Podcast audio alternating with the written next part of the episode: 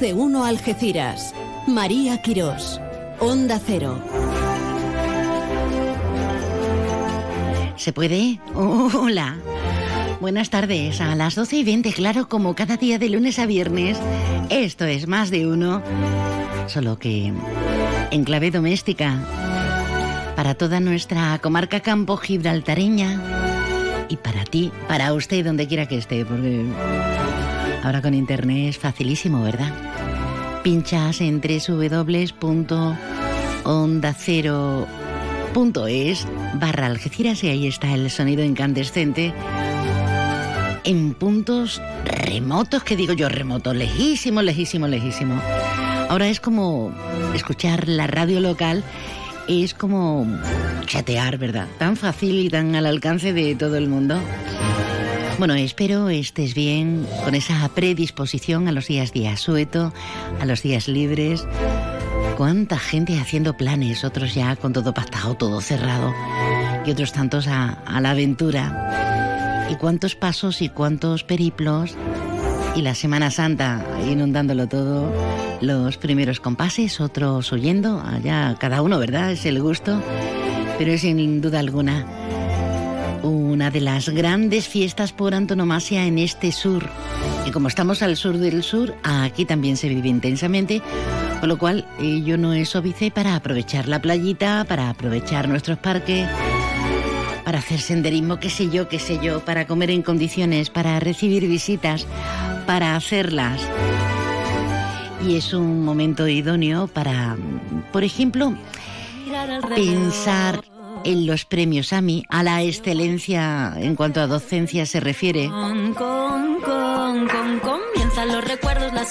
Es un momento idóneo, eso sí, para votar a esa persona, a esa empresa, a esa entidad, a esa ONG, para los sextos premios Onda Cero Algeciras. ¿Y hoy qué vamos a hacer en el programa? Pues hoy vamos a tener tertulia. Hay mucho para analizar, ¿eh? Desde estas, estos primeros compases de la Semana Santa hasta el túnel, que algunos se ríen del túnel. Pero desde luego los trabajadores, los 14.000 transfronterizos que cruzan la línea con Gibraltar, no se van a reír nada, todo lo contrario. Están deseando que funcione. Bueno, muchos temas, mucho temario. Algunos son sugerencias que tú nos haces a través del WhatsApp, que es el 629 80 58 59. Hoy también vamos a asistir a una denuncia colectiva de 48 vecinos de una barriada de Algeciras que tienen una orden de desahucio. Vamos a asistir a a los inicios de una charla magistral que para el colectivo de mayores, el aula de mayores, Julia Traducta va a dar este, esta tarde. Ana Bernal, que es profesora titular de la Pablo Lavide. Vamos a hacer muchas cositas y hablando de girasoles, nos lo ha puesto Rosalén en la comisura, vamos. Hace mm, mucho tiempo, porque era 1987, sepan que eh, los girasoles, el celebérrimo cuadro de Vicente Van Gogh, alcanzó entonces una cifra récord que eran 22 millones de libras. Ahí es nada. Yo ahora mismo tengo más, pero no tengo tanto sueldo.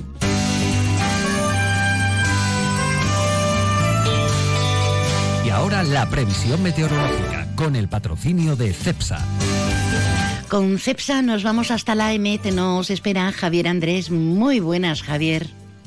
Buenas tardes. Hoy en la provincia de Cádiz las temperaturas diurnas bajan en descenso en el noroeste y suben en ascenso en el resto de la provincia. Se espera hoy una máxima de 29 grados en Arcos de la Frontera, 27 en Jerez de la Frontera, 23 en Algeciras, 22 en Cádiz, 21 en Rota. El viento será de componente oeste, más intenso en el litoral. El cielo estará poco nuboso con intervalos de nubes altas. Mañana las temperaturas se mantienen sin cambios, salvo las mínimas que suben en el área del estrecho y las diurnas que suben también al sur del litoral atlántico. Máximas mañana de 29 en Arcos de la Frontera, 24 en Algeciras, 23 en Cádiz, 21 en Rota.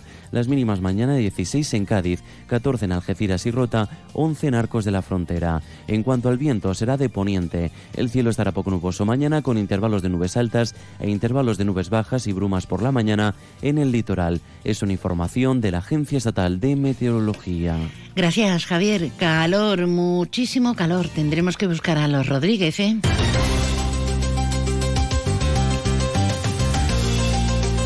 Bueno, vamos a ver cómo está la actualidad informativa que también nos puede servir de inspiración para la tertulia.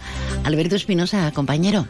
Hola María, buenas tardes. Vamos a empezar primero por las felicitaciones hoy. Que cumpleaños, ya sabes que tenemos oyentes campos gibraltareñas sevillanas que juegan al baloncesto y demás.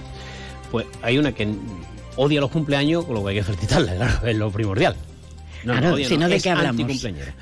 Así que, bueno, además nuestras baloncestistas jóvenes han estado en un campeonato junior de Andalucía con Mairena y demás, así que un besito para las cuatro primas y un beso para mi querida Mariola, María de la O López Torres. Eh, María, fue la primera chica que yo conocí que se llama María de la O, fíjate. Bueno, pues nada, que como es anticumpleaños, que es feliz cumpleaños, es lo típico. Queda precioso con la sintonía informativa de fondo, ¿eh? la, la, confianza, ¿verdad? La confianza de con El nexo con la familia y demás, así que un besito para llevar a toda la familia. Bueno, vamos con la cosa más seria, si es que es más serio este cumpleaños. Eh, ha estado por aquí la consejera, bueno, está todavía, eh, de Salud Catalina García.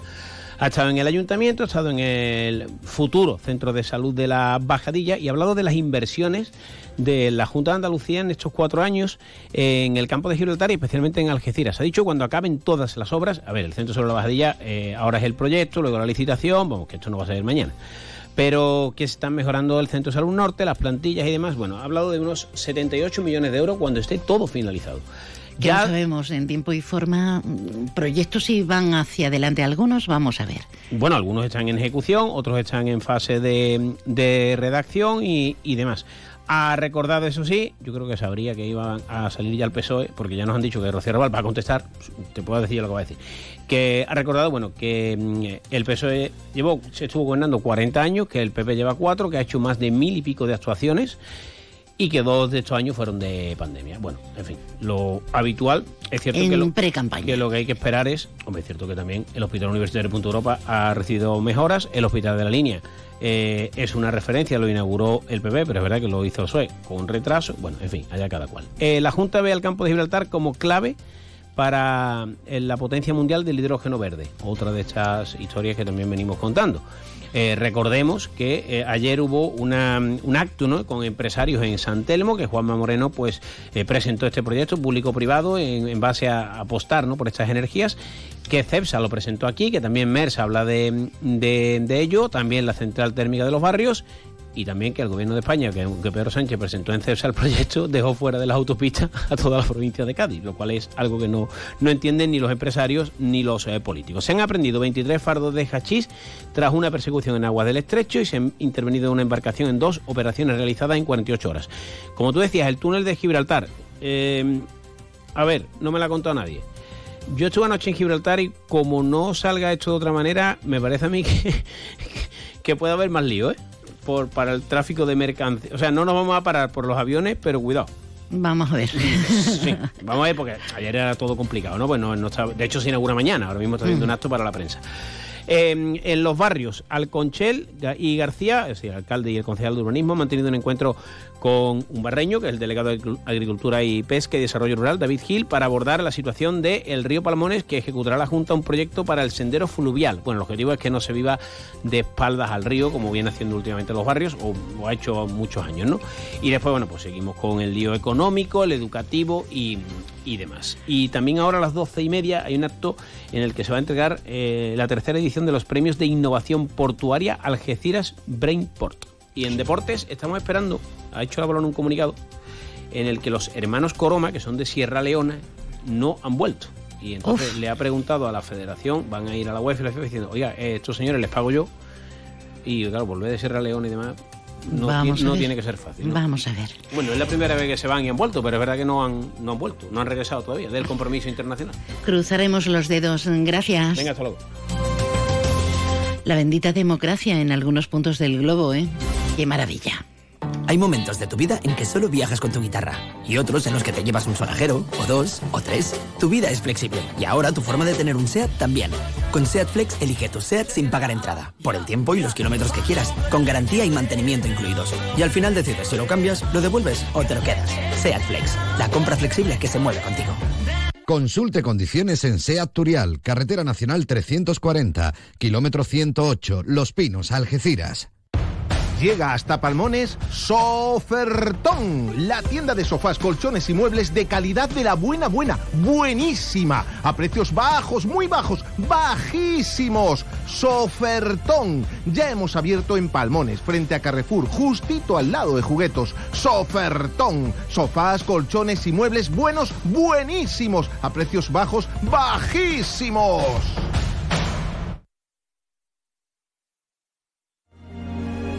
El incienso, la calle, la música, el azar, la pasión de un pueblo, la procesión magna.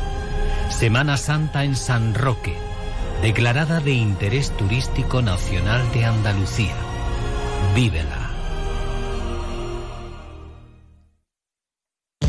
¿Aún no has visitado el nuevo restaurante Willy? Pues estamos donde siempre, en Avenida Andalucía de Palmones. Más espacio, con nuevos salones temáticos en los que disfrutar de la calidad Willy con mayor comodidad. Horario ininterrumpido de una del mediodía a 12 de la noche. ¿A qué esperas? Vente a Willy. Los Lion Days de Peugeot incluyen VPST, ventajas por ser tú.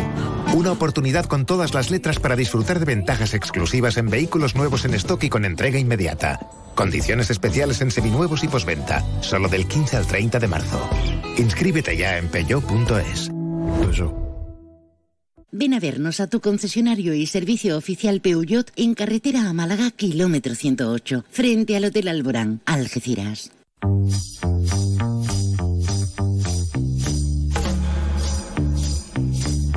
Ahora sí abrimos todos los horizontes para la comunicación.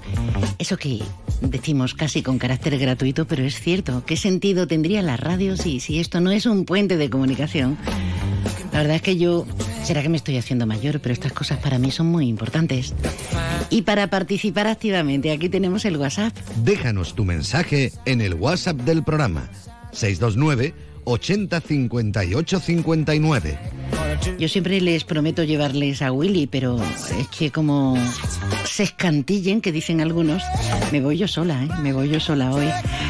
A Willy, ahí en el corazón de Palmones, para comer a cualquier hora del día, de la tarde. Abren ahora a la una y no cierran a las cuatro las cocinas ni a las cinco, no. Hasta las doce de la noche ininterrumpidamente podemos comer. Bueno, ya están todos, todos ahí. Uno haciendo deberes. ¿Será que a el trimestre no se le está dando bien? Me refiero a ti, Antonio Barba. Buenas tardes. Hola, buenas tardes. Anda, que he salido a la redacción antes y me veo desde lejos, que yo veo menos que...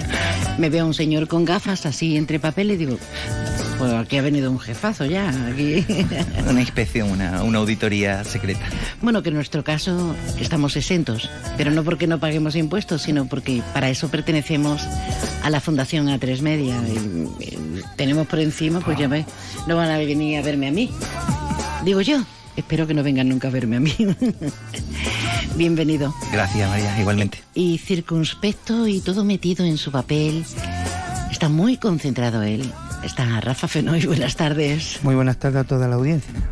¿Te ha venido alguna vez una Ya he salido al campo, ¿qué? La inspección, sí, sí, sí, sí, sí. sí. Más, más digna de ser contada, lo que pasa es que es muy largo el procedimiento.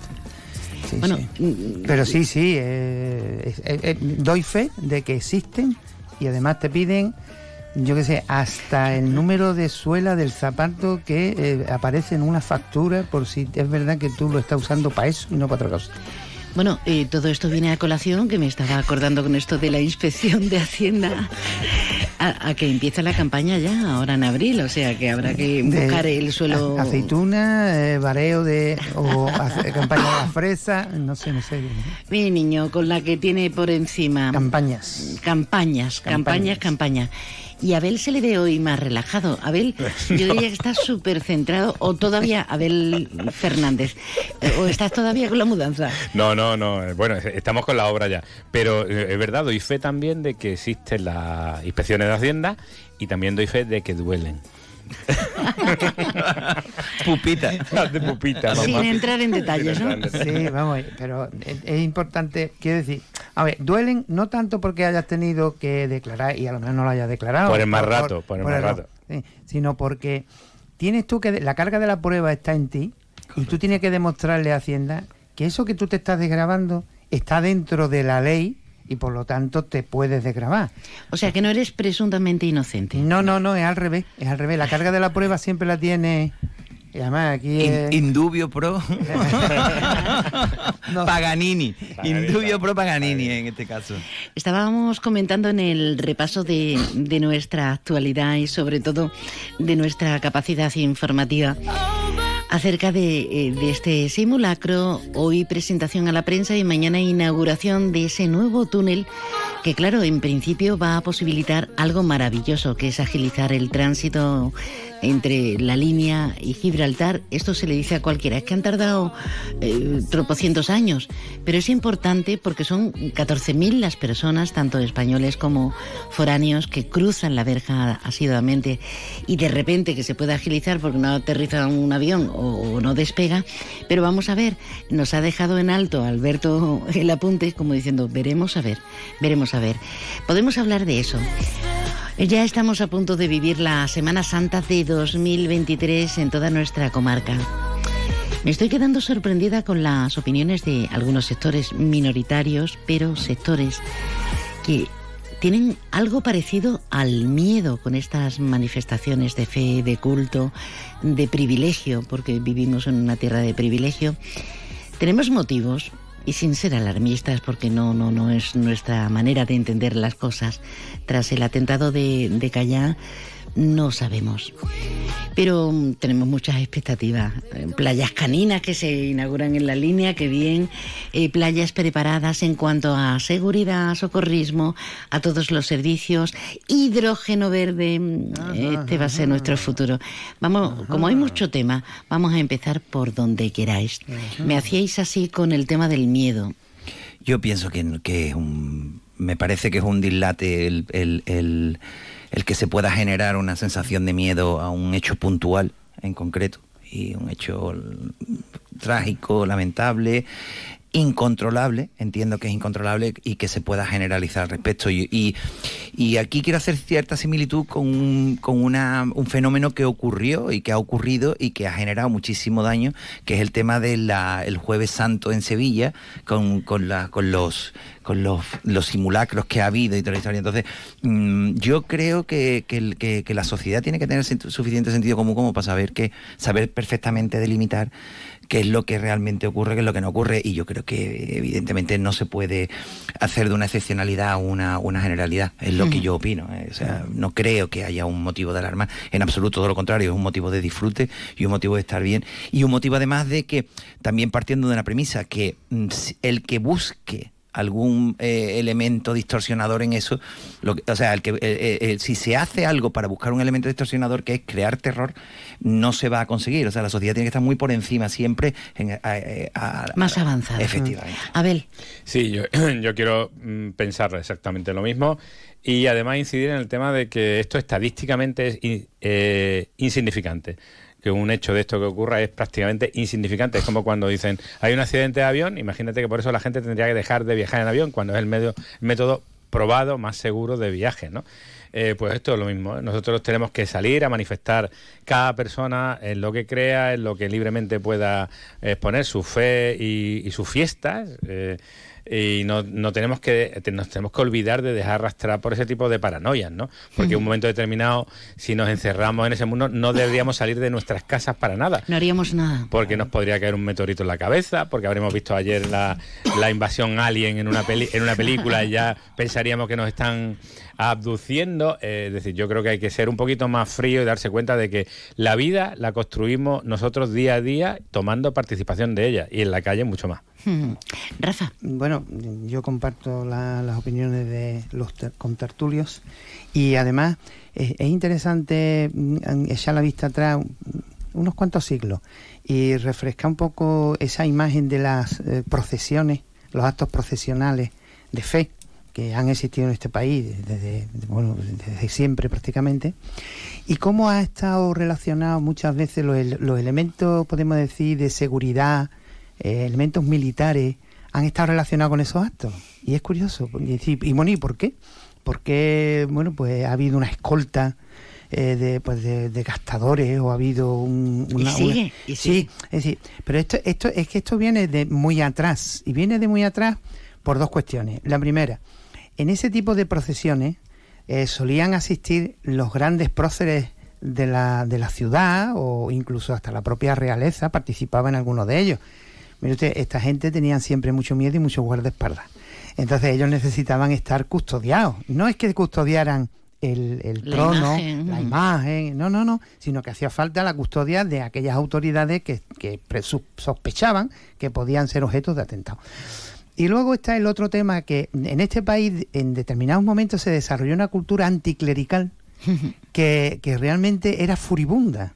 Es decir, e- era, era propia de una cultura no democrática, evidentemente. Entonces, claro, ante, ante los asaltos a conventos, eh, quema de iglesias, etcétera, etcétera, pues, eh, hombre, evidentemente las, las hermandades se curaban en salud y pedían de alguna manera que estuvieran presentes Protección. la fuerza. del- Hoy día ya eso no tiene sentido. No tiene sentido que la legión venga, no tiene sentido que hayan fuerzas armadas alrededor de los pasos, porque vivimos una sociedad totalmente mm, eh, plural, que Hmm. aceptamos y nos beneficiamos del- de la mezcla de culturas y respetamos totalmente las creencias. Es decir, el, el que, el, que salga las imágenes a la calle es un derecho esencial que tienen los ciudadanos, porque mañana hay una manifestación obrera y también tiene derecho a estar en la calle. Y hay una manifestación de por la sanidad y también tiene derecho a estar en la calle. Es decir, los espacios públicos tienen que ser ocupados por la ciudadanía para expresar eh, todo lo que sea, siempre eh, respetando las libertades de los demás, está claro. Y, y sobre todo, perdón, eh, ahora en, este, en estos tiempos donde a las 7 de la tarde o a las 8 de la tarde no hay nadie por la calle y viene una época tan buena como la Semana Santa con este tiempo tan maravilloso, yo me gustaría invitar a todo el mundo a que saliera a la calle, que, que compartiéramos, que nos viéramos las caras, que no pensáramos que la ciudad está vacía, que está falta de contenido, porque en realidad el contenido y el calor humano se lo damos los seres humanos que salimos a disfrutar de ella.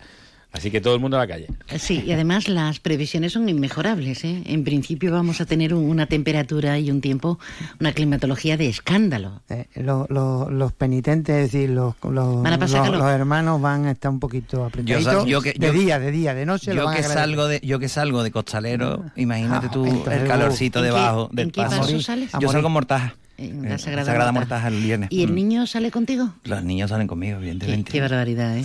Cómo pasa la tradición de padres a hijos. Eso, eso sería curioso porque tendría que haber una especie de plus relacionado con el peso del trono y de las figuras que componen, porque imagínate tú Los el kilos que caen, los kilos que No, caen son ahí. tremendos, son tremendos, sí, sí. Tremendo, tremendo. Pero bueno, la verdad que lo hace uno y con las muchísima... cervicales no vean, ¿no? Bueno, es que uno lo hace con muchísima devoción y al final el esfuerzo es, el No esfuerzo duele. del sacrificio no duele, ¿no? Que digo que sana con gusto no pica, pero pero sí es verdad que, que, bueno, que es una especie de sacrificio Un, un auto- espiritual, un acto de autogestión. ¿cierto? Un auto de autogestión. Bueno, eh, cambiamos a los santos y a nuestras imágenes por el hidrógeno verde, que parece una entelequia porque eh, estamos mm, eh, hablando tanto del hidrógeno verde. Ayer ese pacto con el presidente de, de nuestra comunidad autónoma y más de 150 empresas unidas eh, por este hidrógeno verde. Hablamos de energías renovables, hablamos de energías limpias, es nuestro futuro, eh, no por, solo por prescripción de Europa, sino para áreas tan industrializadas como la nuestra, son absolutamente vitales. Tenemos el ok de varias empresas, la inversión, pero mm, yo creo, me lo ha dicho esta mañana un señor que sabe de todo, que dice, ¿a ti no te parece que esto es como hablar de, de magia, de, de- de algo, o eso, una entelequia? Yo lo que no logro entender, lo que todavía no logro entender, y soy muy amigo de Antonio Moreno, el presidente de la AGI, sabes perfectamente que es el gran valedor de, de- de la, de la discriminación que tenemos al respecto con el tema del hidrógeno verde. Es que no- Ayer, ayer le tuvimos en entrevista. lo- lo- lo escuché, lo escuché. Y digo, lo que no logro entender es quién planifica en este santo país para dejar al margen las mayores zonas industriales que hay en España, en este caso en concreto no es una cuestión, esto no es chauvinismo, no es nacionalismo, sino es sentido común. Vamos a ver, si nosotros tenemos una zona industrial como el puerto de Algeciras con un polígono industrial de tantísimo potencial, ¿a quién se le ocurre, quién es el lumbreras que se le ocurre dejar al margen eso? O sea, no lo logro entender, tanto los operadores públicos como los operadores privados. No lo logro entender, o sea, yo por supuesto no logro entender que no tengamos tren, pero que a, a una planificación a medio largo largo plazo, que, se, que no se tenga presente una de las zonas más industriales y más ricas y que genera mayor Bueno, potencialidad. exactamente. No lo entiendo. No es eso, Antonio. Eh, vamos a hablar con exactitud. Donde no nos han incluido es ese- en ese corredor. corredor. Bueno, es igual, bueno, quiero decir, Entonces, en, en definitiva. el miedo está ahí, claro. Pero vamos a ver, no nos han incluido en ese corredor, que ¿qué supone eso? Quiero decir, ¿qué, qué supone? Su- ¿Supone atrasarnos? ¿Supone una piedrecita? ¿Supone? Porque si tú dices, bueno, mire, vamos a ver, es que resulta que vamos a tener que ir a, a Zara de la Sierra. Con todo mi respeto para Zara de la Sierra, pero es que allí no hay una empresa. Entonces, media sierra y no hay empresa. Pero que en el campo de Gibraltar, por el amor de Dios, que no se, que no se prevea eso, igual que no se prevé el tren, esto es que clama al cielo. Fenoy. Mm, Vamos a ver, el, el tema del hidrógeno verde, y- y, bueno, eh, recientemente hubo una, unas conferencias sobre el hidrógeno verde ahí en San Roque. Bueno, pues un CEO de, de una de las grandes multinacionales que están vinculadas a esto mostró sus dudas más que razonables sobre la viabilidad de esos macroproyectos. ¿eh? Estamos hablando de millones y millones. Sí, eh, sobre todo porque... Y la operatividad, ¿no? Eso es, porque el hidrógeno verde, eh, o sea, eh, para, para que el hidrógeno fluya necesita unas condiciones, unas características, los, las, las, las, eh, las tuberías por las cuales tiene que fluir, pues tienen que tener unas características determinadas porque hay unos ciertos niveles de corrosión. Por otro lado, tiene que soportar una, una presión muy importante, en fin, que es difícil. eh, eh, no, no es un huevo que se echa a freír, es un tema.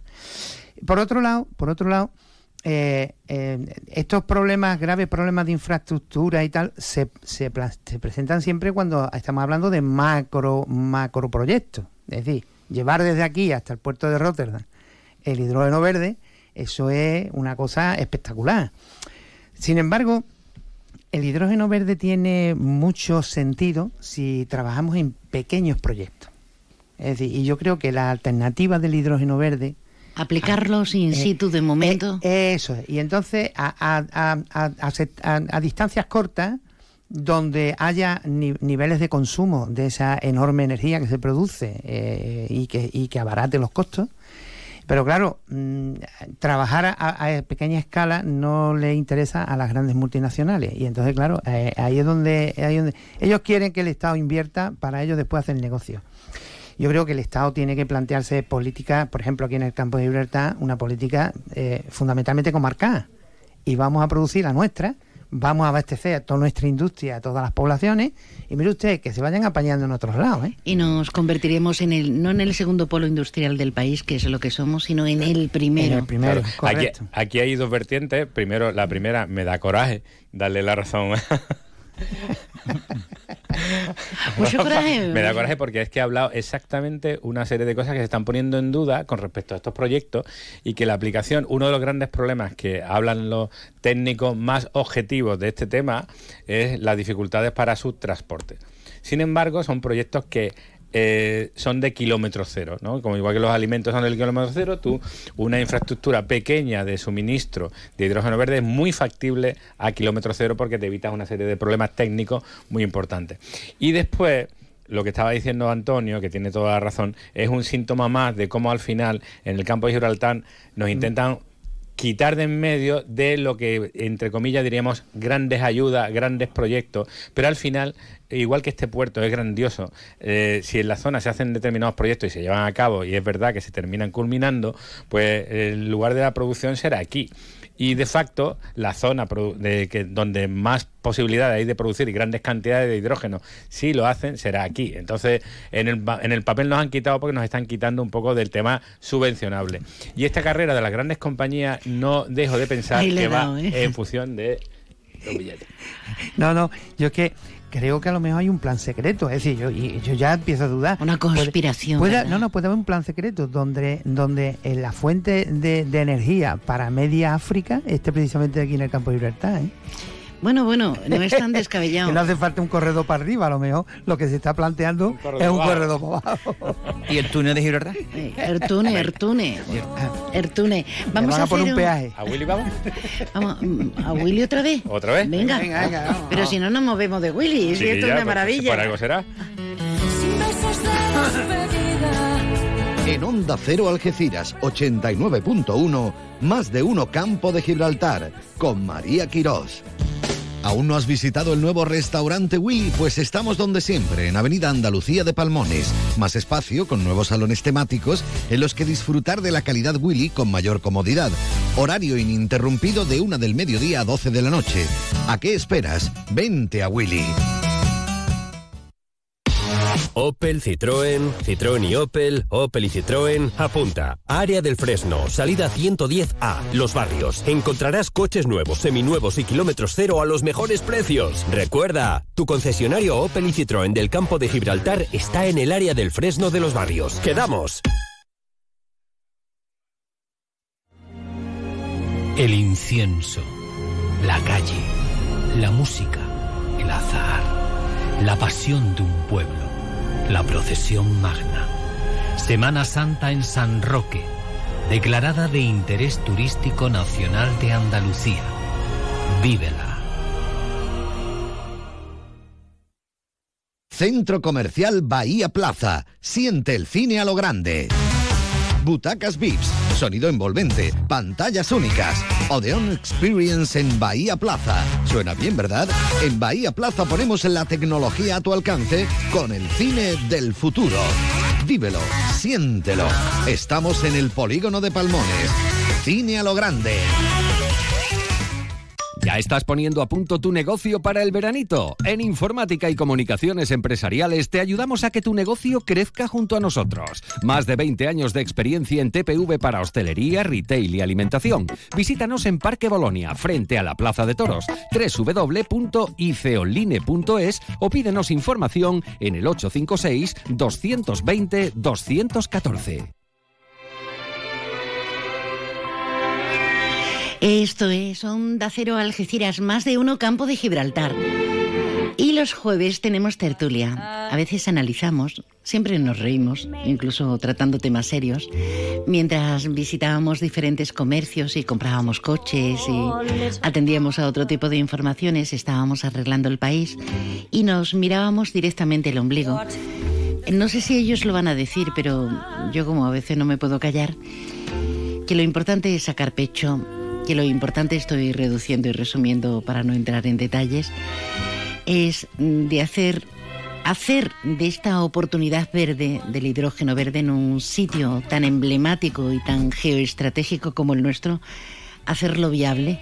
Y luego ya se verá, luego nos matamos vivos, eh, hacemos de calimeros, ya se verá, ¿no, señores? Ya está, asienten.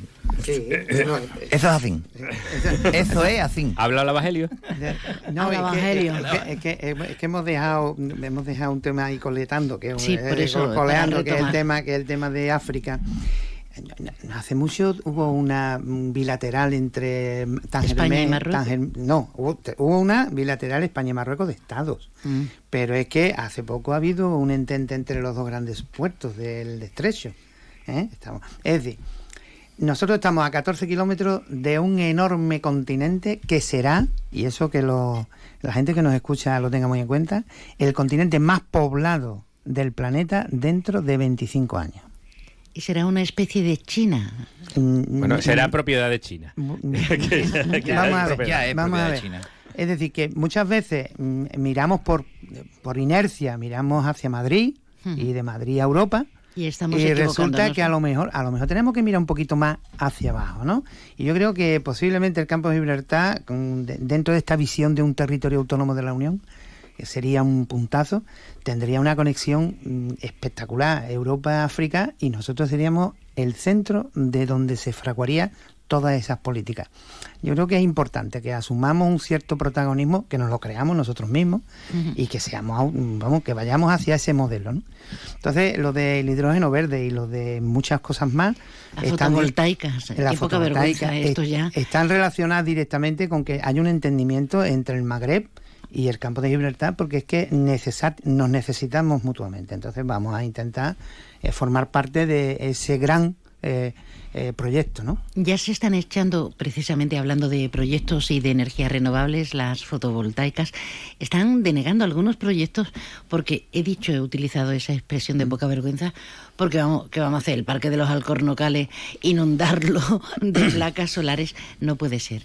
Eh, con esto de todo el dineral, la cantidad de miles de millones que, está soltando Europa y que sigue eh, pidiendo para los fondos Next Generation, no puede ser. No puede ser porque nuestro hábitat nos lo vamos a cargar, vamos.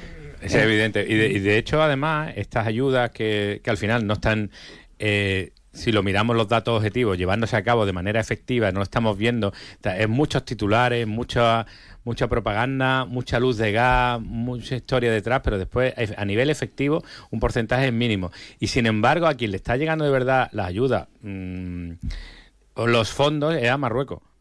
A Marruecos le está llegando directamente. Entonces, nosotros estamos dándole la espalda, y estoy con ello, con lo que dice Rafa. Los fondos a- a- de, de Europa. Oh, Europa está pagándole a Marruecos mm, por miles de cosas, por la pesca, por la protección. Sí. Vamos, le- lo estamos poniendo mm, de dulce, nada más que hay que irse a Tánger, que lo recomiendo vivamente, que es- la ciudad está maravillosa, limpia, renovada, Con un ave que va hasta Casablanca. hasta Casablanca.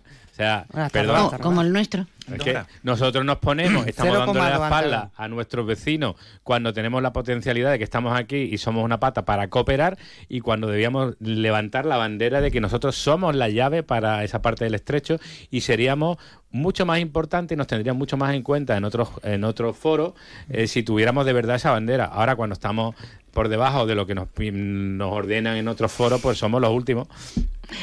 En fin, nos vamos a tener que ir porque esta familia quiere hacer cosas y quiere seguir de compras. Una torrija.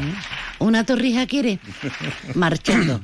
¿A quién le damos un aplauso? ¿A las torrijas? Yo le voy a dar un aplauso a Paquita, una amiga mía que trabaja en Emalgesa, que esta mañana me he dado cuenta que tiene un doctorado en, en, en gestación subrogada.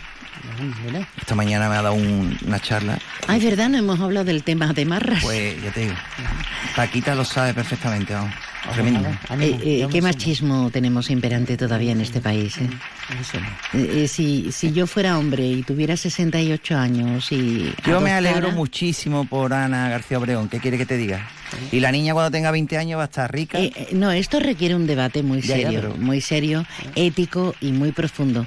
Pero mm, no tenemos una cobertura, no, de manera que yo tengo pasta, me voy a países que sí optimizan esto y puedo garantizar que mi niño esté aquí como Dios manda. Sin embargo, yo no tengo un duro, no tengo un euro. Y ahora, permítame que no se me ocurra alquilar un vientre. O sea, esto, esto tiene tema, ¿eh? Tiene punta. Sí, bueno, eh, Abel, ¿a quién aplaudimos? Sí, yo apla- aplaudiría a los empleados municipales que los veo montando la infraestructura de Semana Santa. Las criaturas están su- sudando la gota gorda El señor Gutiérrez, el señor Gutiérrez y colegas. y están ahí sí, las señor. criaturas Sí, ahí. a- a- con el cronómetro, vamos, como Sí. unos leones. Sí, sí. Y Bueno, pues yo mm, un, un aplauso porque quiero que sean unas jornadas interesantes las que mañana van a celebrarse en la Cámara de Comercio relacionadas con el reciclaje del agua. Muy interesante, pintan muy bien, ¿eh? Bien, muy bien. bien. Vamos a ver, a ver si... Eh, bueno, pues como no nos veremos la semana que viene, porque es Jueves Santo, eh, os deseo una felicísima Semana Santa. Igualmente. Hagáis Igualmente. cosas o no, que algo se hace siempre. ¿eh? igualmente. Evidentemente. Igualmente. Estaremos en la calle intentando dar un poquito de ambiente. Haremos cosas Semana Santa. sacras. Cosas Ole, sacras, ole, que ole. es vivir, vivir es sagre, sagrado. Pero alguno va a coger un avión, no, ¿no? No, yo voy a hacer cajas en los bares. Yo no Me sé, parece que voy a no intentar sé ayudar si a coger hacer el tren, me lo estoy pensando. me lo estoy pensando. Bueno, ya ha empezado el ave de Málaga, el ave barato este, creo Ah, que empieza. mira, pues vamos a ver, vamos a ver. ¿El hablo o el otro? El irio, irio creo que se Irio. llama. Irio. Bueno, a ver si conseguimos Idio, algo. idio, I- Irio. Irio, irio. Ah, idio, no es de idio. No. Ya está, ya está. A- Abel Fernández, Rafa Fenoy y Antonio Barba, gracias. Gracias, Gracias. feliz.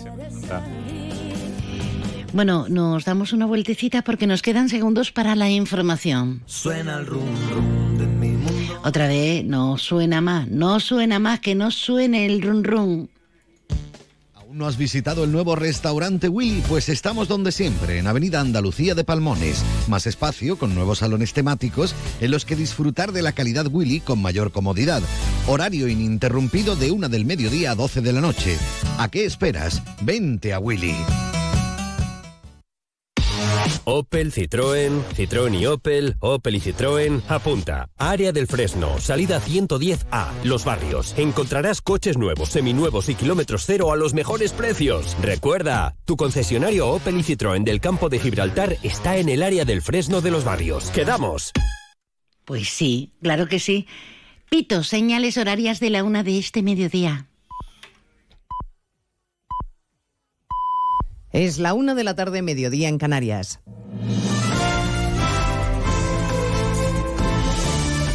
Noticias en Onda Cero. Buenas tardes, les avanzamos a esta hora algunos de los asuntos de los que hablaremos con detalle a partir de las 12 en Noticias Mediodía, empezando a esta hora por la condena a Laura Borrás. El Tribunal Superior de Justicia de Cataluña ha sentenciado cuatro años de cárcel para ella por considerar probado que prevaricó cuando dirigía la institución de las letras catalanas. Pero ese mismo tribunal pide a su vez una rebaja de pena y que se le conceda un indulto parcial. Onda Cero Barcelona, Monsevals. El tribunal ha condenado a Laura Burras a cuatro años y medio de cárcel y a trece años en total de inhabilitación por los delitos de falsedad documental y prevaricación por las irregularidades cometidas cuando estaba al frente de la institución de las letras catalanas entre 2013 y 2017. Los jueces, sin embargo, proponen al Gobierno que aplique el indulto parcial a la líder de Junts, una potestad que tienen los jueces cuando consideran que la pena impuesta es desproporcionada.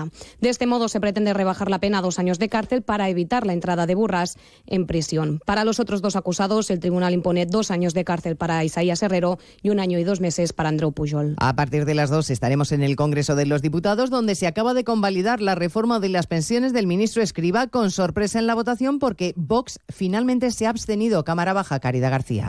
Sí, abstención de los 52 diputados, abstención no esperada tras la dura intervención del portavoz de Vox, Pablo Sáez, acusando al ministro de incoherente y al presidente del Gobierno de falta de credibilidad. Pese a eso, este grupo parlamentario no ha puesto reparos a que esta norma siga su curso. Este era el momento del recuento de los votos.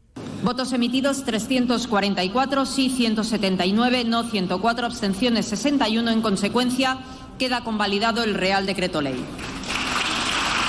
Los 344 diputados que han participado en este debate han votado a favor de que la reforma se tramite como proyecto de ley, tal y como los grupos exigían al ministro. Escucharemos lo contento y satisfecho que está el ministro de la Seguridad Social, que hoy le decía al Sinan más de uno que cuanto más estudia su reforma, más le gusta. José Luis Escriba sostiene que el PP ya tiene toda la información necesaria pero el líder de los populares, Núñez Feijó, sigue denunciando que le faltan datos y que los números no cuadran. Sin información, sin consenso, sin pacto de Toledo, sin sostenibilidad y con todos los informes de FEDEA, de FUNCAS, del Banco de España, de otras entidades y sobre todo de AIREF, que es la Autoridad Independiente Fiscal, en contra de esta propuesta de aplazar y posponer el debate de las pensiones hasta el año 25, es evidente que nadie responsable puede apoyar algo que Leiref no apoya. Hablaremos también de los precios, del dato adelantado del IPC de marzo que coloca la inflación en el 3,3, el más bajo desde hace año y medio, y les contaremos también la bajada del déficit el año pasado de la que tanto se está felicitando hoy el gobierno y que en buena medida se debe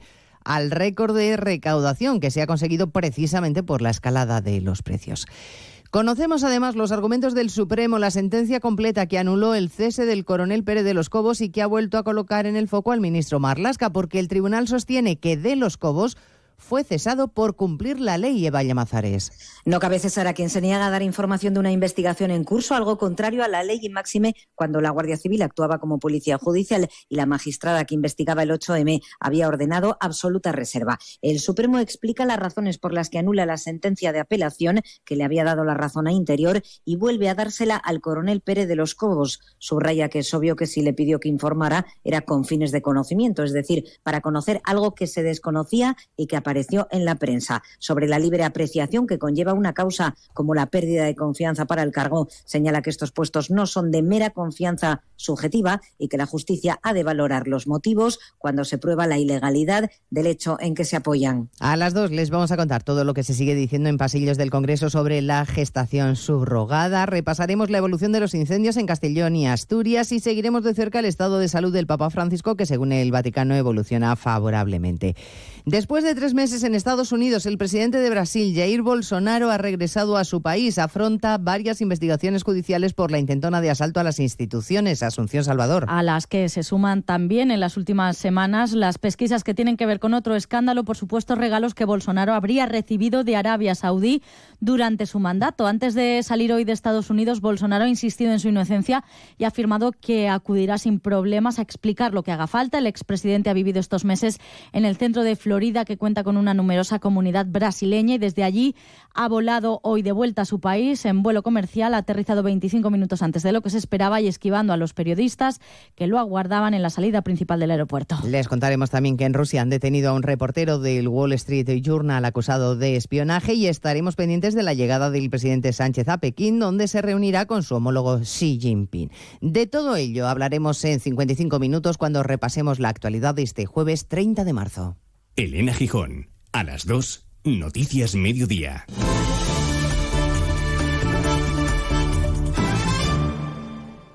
Las voces que marcan la actualidad del día pasan cada mañana por más de uno. Ministro de la Seguridad Social, ministro de Inclusión, ministro de Migraciones. José Luis Escriba, ninguna de esas posibles medidas llegados a ese escenario dentro de tres años o dentro de seis años sería una rebaja de las pensiones. Puede haber medidas. El gobierno que esté en ese momento puede pedirle al aire que le estime el efecto de determinadas medidas que supongan reducción de derechos. Ahí va de impecable. Ahora que lo cuento, casi me gusta más. Perdóneme que le insista, pero ¿qué va a decir usted? Más de uno con Carlos Alsina. De lunes a viernes desde las 6 y siempre que quieras en la web y en la app. Te mereces esta radio. Onda Cero, tu radio.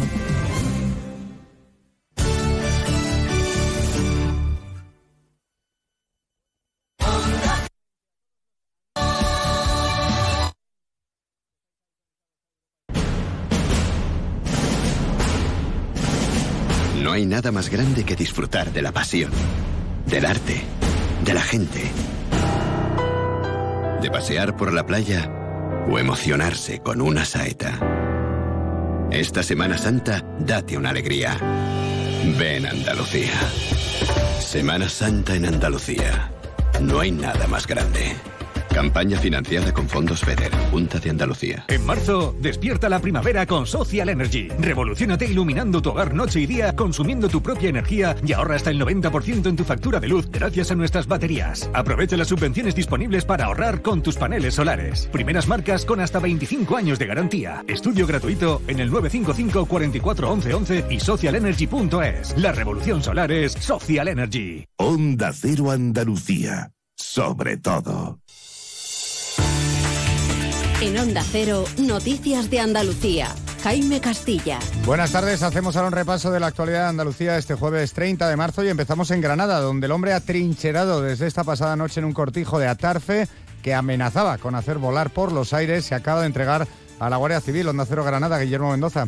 La Guardia Civil estableció desde anoche un cerco policial y tras largas negociaciones, quien al parecer amenazaba con provocar una tragedia tras una fuerte discusión con su mujer y por varios problemas personales, se ha entregado y ha sido evacuado en un furgón.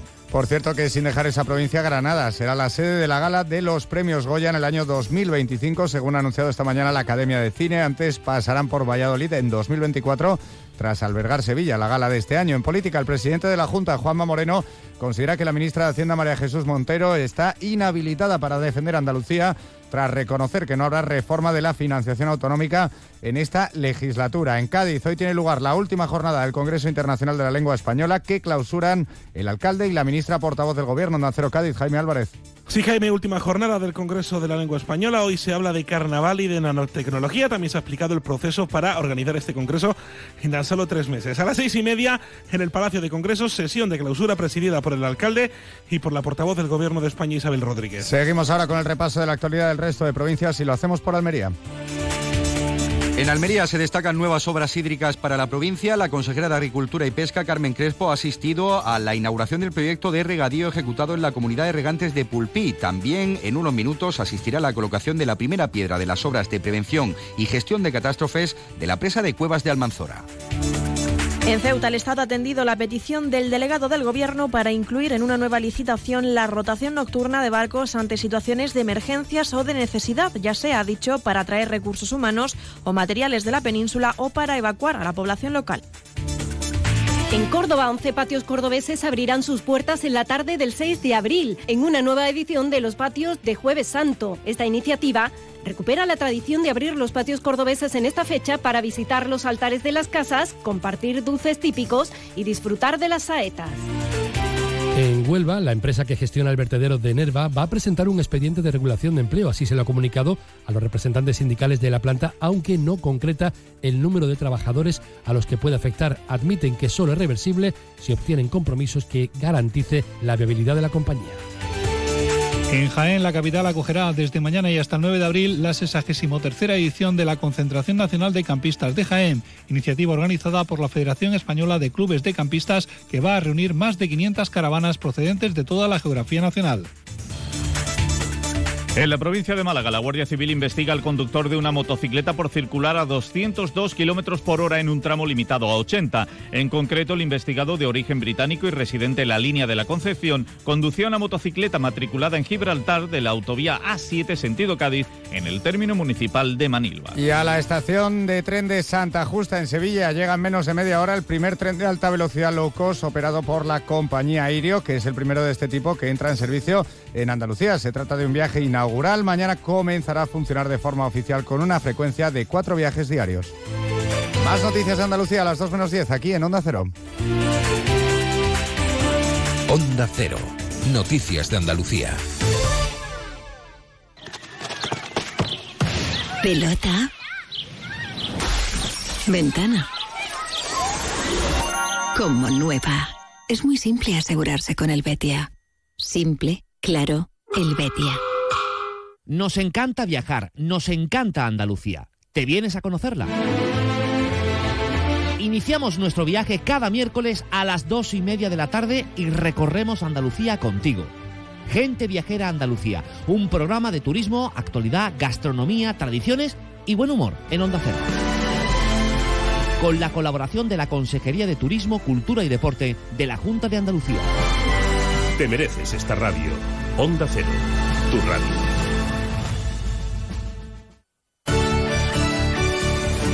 Onda Cero Algeciras, 89.1.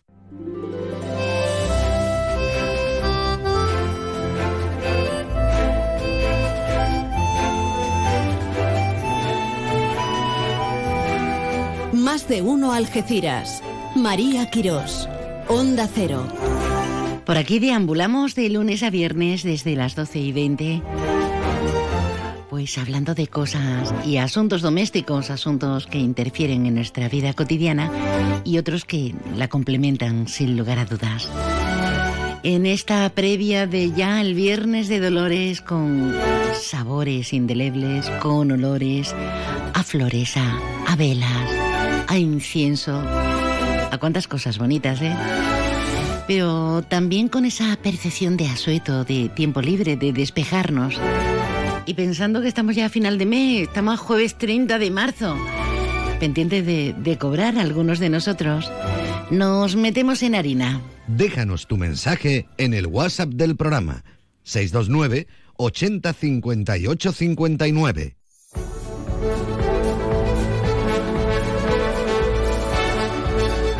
Son tiempos amables y afables para, para muchos de nosotros, pero claro, siempre en la comparativa hay personas que lo están pasando peor porque, porque ni duermen.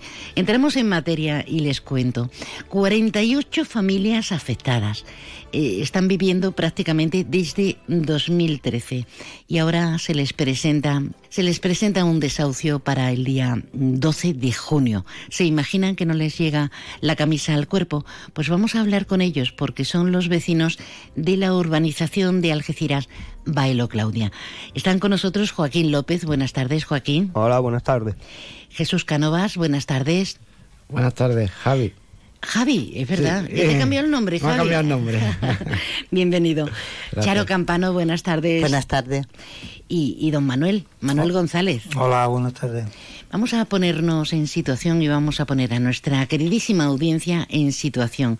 ¿Cómo uno vive desde 2013 en unas viviendas que están en un lugar privilegiado de Algeciras, un sitio muy bueno, y de repente mm, pues se tropieza con esta serie de problemas? ¿En qué condiciones entrasteis en las viviendas? Eh, buenas tardes. Eh, las condiciones de las viviendas, eh, el- firmamos un contrato con la empresa INS y Baelo Claudia, eh, nos dijeron, eh, pagamos un dinero cada vecino, nos dijeron que fuéramos pagando 300, una mensualidad de 300 euros todos los meses hasta levantar embargo y, y. En vista que no llegaba ese momento nunca, fuimos a la policía a denunciar a la Policía Nacional y la Policía Nacional nos dijo que dejáramos de pagar porque esto era una supuesta estafa. Bueno, hay que aclarar que no lo hemos dicho en antena, que efectivamente esas viviendas estaban embargadas. Sí, sí, por supuesto. Embargadas, pero aparece esta empresa, ese grupo NS, eh, según me contáis, y de repente dice, sí, están embargadas, pero esto ya lo gestionamos nosotros, no os preocupéis, dais una entrada y, y luego una opción con derecho a compra de esas viviendas, ¿no? Como una especie de alquiler con derecho a compra, ¿no? Exactamente, exactamente. Bueno, ¿y, y qué pasa más, Charo? Pues nada, que nos tienen allí un 13 años, do- 10 años, ¿no? Nos tienen allí 10 años y de pronto aparecen unos señores con un papel diciéndonos que tenemos un embargo para el día 12 de junio. Usted comprenderá que no nos llega la camisa al cuello. Han tenido que pasar muchas cosas y muchas visitas y, y movilizaciones. Interpusisteis una denuncia en la policía, os aconsejó que dejarais de pagar a ver cómo se resolvía. Eh, eh, pero Javi, eh, en todo este tiempo ha tenido que pasar de todo, ¿no? Sí, ha pasado de todo. Ha pasado pues que primero vino una mobiliaria de, Sevilla eh, que querían, digamos, vendernos la casa. Nosotros pues estamos de acuerdo, pero al final pues vino la policía y tal porque no nos fiamos de nadie, porque ya habíamos sido ya estafados por una empresa y la, esa empresa pues ya eh, se fueron, ya no supimos, supimos nada más de ella. Ya se metió por medio mm, Artamira y empezaron a venir unos, unos hombres de, de ellos y eh, diciendo las, eh, preguntando las condiciones de cada de cada vivienda, de lo que estaban viviendo ahí, que si queríamos comprar, así, así hasta que ya pues nos llegó, digamos, la, la carta, como han dicho los, los compañeros. Manuel, eh, es muy fuerte, ¿eh? porque ellos son más jóvenes pero tienen la misma tesitura. Pero es muy fuerte que uno se esfuerce por tener una vida digna, como Charo, que ya está jubilada. Eh, ¿Cómo te sientes? Hombre, por supuesto es lo que dice, ¿no? Yo estoy prejubilado por un, un accidente que tuve y entonces, claro, nos vemos en una, con- una, con- una con- vamos, una contractura que, que me encuentro sin casa. Y esta la compré, vamos, la- se metió mi señora, yo trabajando entonces y ahora pues nos vemos en esta situación. ¿Cuánto llegasteis a pagar? Eh, Esta pregunta es para todos. En su día, cuando pagabais, cuando entrasteis, eh, tanto de entrada, unos imagino que más, otros menos. Sí, eh, entre eh, 10 15 mil euros más o menos por cada vecino. ¿Y cuánto tiempo estuvisteis con este supuesto alquiler con derecho a compra? Hombre, hubo, hubo vecinos que pagaron tres o cuatro meses y algunos hasta un año. Y dos. Y, y, y- y hasta dos años han estado algunos vecinos pagándolo también. Estamos en un punto que ojalá tenga retorno, pero en un punto muy complicado cuando la orden de desahucio está ahí a la vuelta de la esquina. Eh, tenéis eh, un abogado que por lo visto eh, está ahí el hombre, mm, ya sabe- vamos a ver si, si puede solventar algo. Eh, pero ¿qué os dice en este caso el propietario que es una entidad bancaria? Eh, ¿Qué podéis hacer si es que podéis hacer algo? Hombre, el Banco Santander no, no se ha puesto en contacto en ningún momento con nosotros. Con nosotros ha puesto, bueno, mm, me he puesto en contacto con Altamira, que es la, una inmobiliaria del Banco Santander, y nos dice que, bueno, nos ha propuesto una oferta, la, hici- la- hicimos, La, la han rechazado, la hemos hecho otra. Una oferta para adquirir vuestras viviendas. Para adquirir nuestras viviendas. Le hemos hecho otra y todavía no tenemos respuesta, pero lo que me dice la de la Altamira, que a ver el 12 de junio a dónde estamos, que no nos puede decir todavía nada, si vamos a llegar a un acuerdo o no vamos a llegar a un acuerdo, el 12 de junio pues ya se verá lo que, lo que pasa. Claro, eh, ya estamos hablando de poder meteros en una hipoteca y un largo ETC, ¿no? Que no es tan fácil. Eh, por eso la complejidad de- del asunto. Lo cierto es, es que estamos en, en esta tesitura, como bien comentamos, afectados, eh, 40, afectadas 48 viviendas, aunque uno de los vecinos son 47, porque uno de los vecinos, ¿qué ha resuelto ese vecino? Pues ese vecino ha resuelto que fue uno, un hombre del banco a proponerle 3.000 euros para que dejara la llave.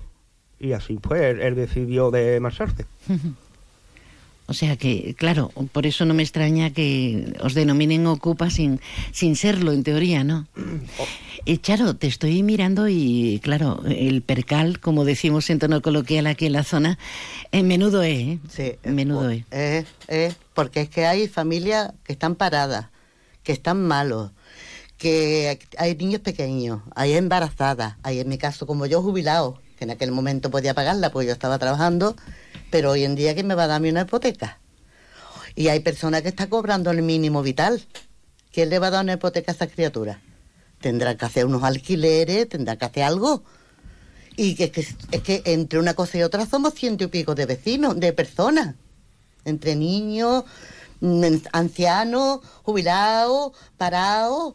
Algo, alguna solución, digo yo, que le tendrán que dar. Nos tenemos que marchar, pero os dejo un micrófono abierto para que cada uno con brevedad o uno de vosotros explique lo que queréis.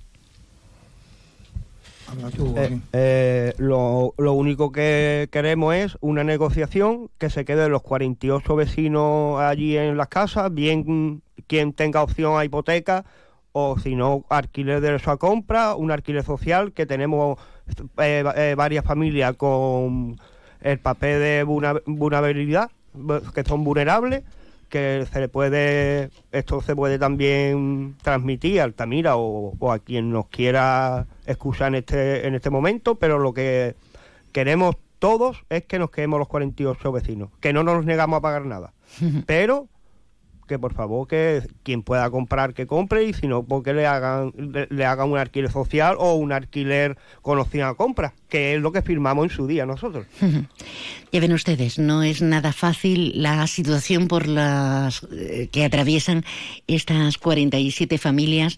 Hablamos de la urbanización Baelo Claudia de, Algeciras, un, lugar estupendo, un lugar maravilloso, pero la situación pinta, pinta fea. Ojalá nos equivoquemos y ojalá, como estamos donde estamos y con las redes y con la eh, facilidad, pues encontréis un- una solución. Yo os agradezco y que estéis aquí. Os deseo muchísima suerte. Estamos hablando de temas prioritarios y encantada. Joaquín López, eh, Javi Cánovas, Manuel González y la reina eh, Charo Campano. Gracias gracias por por estar con nosotros. Vale, gracias y que salga todo bien. Gracias.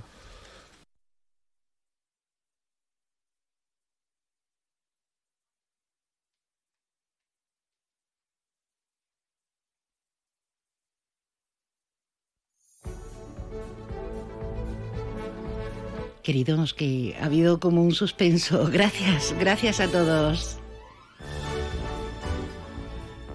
Llegan las rebajadísimas de Millán Urban. Sofás, colchones y decoración hasta mitad de precio.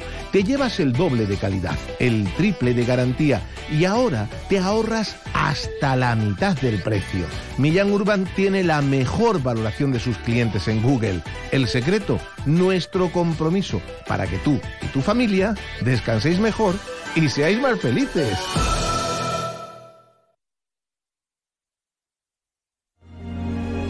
El incienso, la calle, la música, el azar, la pasión de un pueblo, la procesión magna. Semana Santa en San Roque, declarada de interés turístico nacional de Andalucía. Vívela. Los Lion Days de Peugeot incluyen VPST, ventajas por ser tú. Una oportunidad con todas las letras para disfrutar de ventajas exclusivas en vehículos nuevos en stock y con entrega inmediata. Condiciones especiales en seminuevos y posventa, solo del 15 al 30 de marzo. Inscríbete ya en peugeot.es. Ven a vernos a tu concesionario y servicio oficial Peugeot en carretera a Málaga, kilómetro 108, frente al Hotel Alborán, Algeciras. Cambia el mundo y pásate a la energía limpia. Si quieres ahorrar en tu factura de la luz, en Leroy Merlin Los Barrios realizaremos tu proyecto de placas solares y aerotermia. Ven y nuestros profesionales realizarán tu presupuesto en menos de 72 horas. Además, nos encargamos de gestionar tus subvenciones y licencias. Pregunta condiciones en tienda. Leroy Merlin da vida a tus ideas.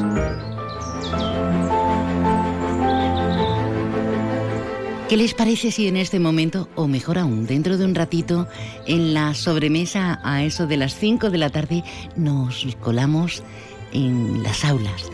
Gracias al colectivo, a la Asociación del Aula de Mayores Julia Traducta, esta tarde tenemos una clase magistral a cargo de una algecireña de pro que es historiadora de, arte, profesora titular de la Universidad Pablo Olavide de Sevilla. Bueno, es una mujer muy completa, ¿eh? muy completa, no voy a leer el currículum entero, pero va a ser sumamente interesante asistir a su charla. Hablamos con doña Ana, Ana María Aranda Bernal. Buenas tardes, Ana. Hola, buenas tardes. ¿Qué tal? Y pues, pues muy bien, sabiendo que, que, tenemos una cantera maravillosa de gente que suma, de gente que apuesta y que apuesta muy fuerte. Imagino que en cierto sentido algo emocionada con volver a, a la tierra, ¿no? Bueno, sí, la verdad es que mi vínculo con Algeciras y con el campo de Gibraltar mmm, es constante. Yo lo mantengo tanto en lo personal como también en cuanto a mis líneas de investigación, pero efectivamente eh, volver y estar con, con la gente de la asociación la verdad es que es estupendo porque son personas muy entusiastas, con muchas ganas de, de hacer actividad cultural, en fin, muy bien, muy contenta. Y qué bueno que no sea lo que prime el sacar adelante, como hacemos en, en nuestra edad estudiantil, pues una carrera. Eh, qué bueno que uno se interese y ese espíritu intrépido, esas ganas de conocimiento persistan, ¿verdad? Cuando ya no nos jugamos nada. Bueno, sí, es el, el placer, ¿no? De aprender y de y de y, bueno y en este caso es gente junto con otros colectivos que hay en Algeciras también de mayores que están haciendo un trabajo excelente no solo por el conocimiento eh, en historia y en otras disciplinas sino también en la defensa del patrimonio. Así que bueno verdaderamente es admirable Precisamente eh, la conferencia va a girar en torno y se titula ¿Por qué somos de Algeciras? Las decisiones que construyen las casualidades y ahí sí que me pierdo. ¿Cómo lo podemos enfocar para, para dar mayor conocimiento y sembrar ese ápice de ganas para escucharla esta tarde, profesora? Bueno, a ver, eh, hombre, el tema debía ser Algeciras, naturalmente, ya que es una asociación que está, bueno, pues enclavada allí.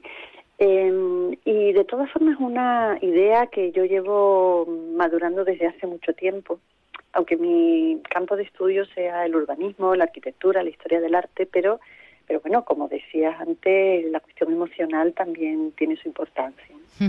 Y efectivamente, tanto Algeciras como el campo de Gibraltar es, una, es un territorio en donde han confluido eh, acontecimientos históricos muy importantes, fundamentalmente por la importancia que tiene el enclave eh, geográfico, ¿no? Eh, por haber sido un cruce de caminos siempre.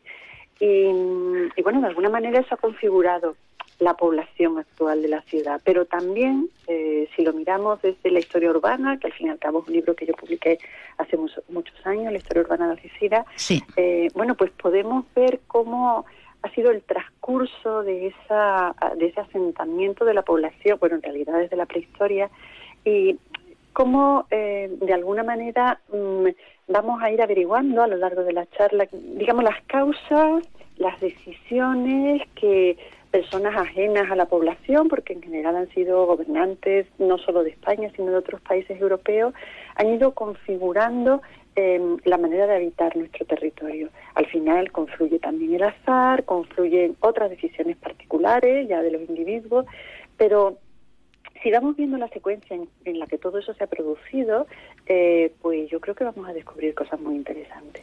Para conocer dónde vivimos, de dónde somos y sobre todo conocer nuestra procedencia con esa mezcolanza de culturas, un enclave geoestratégico que siempre ha sido así, por, precisamente por su ubicación, pero no sé yo, a, toro pasado cuando una analiza todo lo ha habido, todas las destrucciones y lo que nos ha quedado en pie, ¿qué sensaciones nos envuelven? Porque algunos eh, como que tenemos un concepto de eh, un desorden tremendo, ¿no? En, en esta ciudad a la que queremos tanto.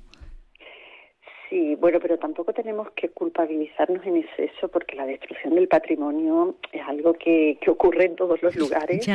Em, y, y, bueno, y que, y que además ha sido un continuo en la historia. Tengamos en cuenta que Hombre, hoy en día nosotros tenemos una manera de mirar el asunto, una, una legislación, una eh, manera de entender eh, nuestro patrimonio diferente a tiempos pasados. Pero mira, una de las razones fundamentales de su pérdida eh, a lo largo de la historia ha sido bueno, pues ese sentido de reutilización, de reciclaje de materiales arquitectónicos, por ejemplo, siempre. Cuando se tenía a mano eh, pues piedras o columnas ya talladas o ladrillo ya hecho de, una ruina eh, y se iba a construir algo nuevo, mm, primero se utilizaba todo lo que tenía, se tenía cerca por una cuestión de, de, beneficio, de coste económico, ¿no? Entonces, mm, de alguna manera, eh, en Algeciras ha ido ocurriendo lo que, lo que ha ocurrido en otros muchos lugares. Pero también es verdad que precisamente las circunstancias históricas, entre otras cosas, la destrucción completa o casi completa de la ciudad en el siglo XIV, bueno, pues ha dado lugar a que lo nuestro sea una cosa un poco especial. Y también el hecho, eh, y eso lo vamos a ver eh, en la charla, el hecho de que mm, tantas oleadas de inmigrantes, incluso en los últimos dos siglos, durante el siglo XIX y durante el siglo XX, hayan llegado a las ciudades de otros lugares y de alguna manera no hayan sentido suyo lo que ya había ha tenido que pasar un par de generaciones para eh, llevar a cabo una protección y una defensa incluso de determinadas costumbres que en un primer momento le son ajenas, porque hay gente que viene de otro lugar eh, con otras tradiciones, digamos, ¿no? Entonces, eh, sí es cierto que Algeciras, por cómo se ha ido conformando la población, a lo largo del tiempo, eh, bueno, pues no ha descubierto la riqueza patrimonial que tenía casi, casi eh, hasta finales del siglo XX, podríamos decir y es momento de, rescatar de ese semi-olvido en muchos casos de mirar pues el planteamiento. Nos dice usted la nota que, que nos imprime desde el siglo XVIII determinante para, para conocer la actualidad de este siglo XXI pues nada eh, querida profe vamos a estar ansiosos ávidos de conocer todos los entresijos para, para saber los significados las causas los azares y estaremos ahí. Eh, estaremos con la Asociación Julia Traduzta en el aula de mayores eh, con usted. ¿Por qué somos de Algeciras? Las decisiones que construyen las casualidades. Eh, querida, ¿algo más que decirle a, a toda la comarca? Yo creo que vamos a pasar un buen rato. Pues, es mi intención. Seguro, muchísimas gracias. Gracias, de verdad. Siempre es bueno conocer y ampliar horizontes eliges hacer de tu boda o evento un día inolvidable. En Hotel Alborán siempre acertarás. Nuestro servicio de calidad y atención harán que sea un día perfecto. Amplia variedad de menús a precios competitivos y unas instalaciones cuidadas al detalle. En Algeciras, elige Hotel Alborán, mucho más que un hotel. Suena el rum rum. Con este run run nos vamos, que llegan las noticias, todo lo importante que está aconteciendo. Esta tarde pues podríamos irnos al Casino de los Barrios. Sí, la gestión de la caridad en las hermandades con un conferenciante Fernández Cabrero, el hermano mayor de la Hermandad de la Macarena de Sevilla. Impresionante en esa segunda noche, cofrade. Un beso de buena tarde. Hasta mañana. Sé que algo me quema por dentro, tengo una hoguera que mi sangre se envenena con el tiempo que me queda, que me lleve un diablo viejo que está dentro de mi espejo. Gris, saco mi bandera negra con la calavera que quiero llegar al cielo trepando por tus caderas. Me paro a medio camino para descansar contigo aquí. Mi corazón sin ti, mi corazón.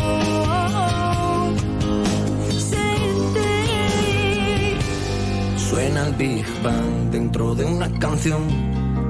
Un universo que quieren hacer. A mí me suenan zorro. Mi mundo interior. Que a mí me gusta que se escuche bien. A mí me suena el rum rum de mi corazón. No se me quita el gusanillo de ti. Me suena el rum rum dentro de una estación. Mi último tren que no quiere salir. Que algo me quema por dentro. Tengo una hoguera que mi sangre se envenena con el tiempo que me queda. Que me lleve un diablo viejo que está dentro de mi espejo. Gris. Saco mi bandera negra con la calavera que quiero. Onda Cero Algeciras, 89.1 FM.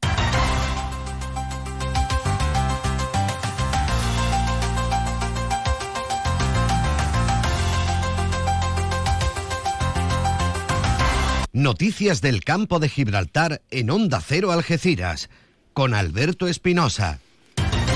Muy buenas tardes, señoras y señores. Tiempo para conocer la información del campo de Gibraltar en este jueves 30 de marzo de 2023.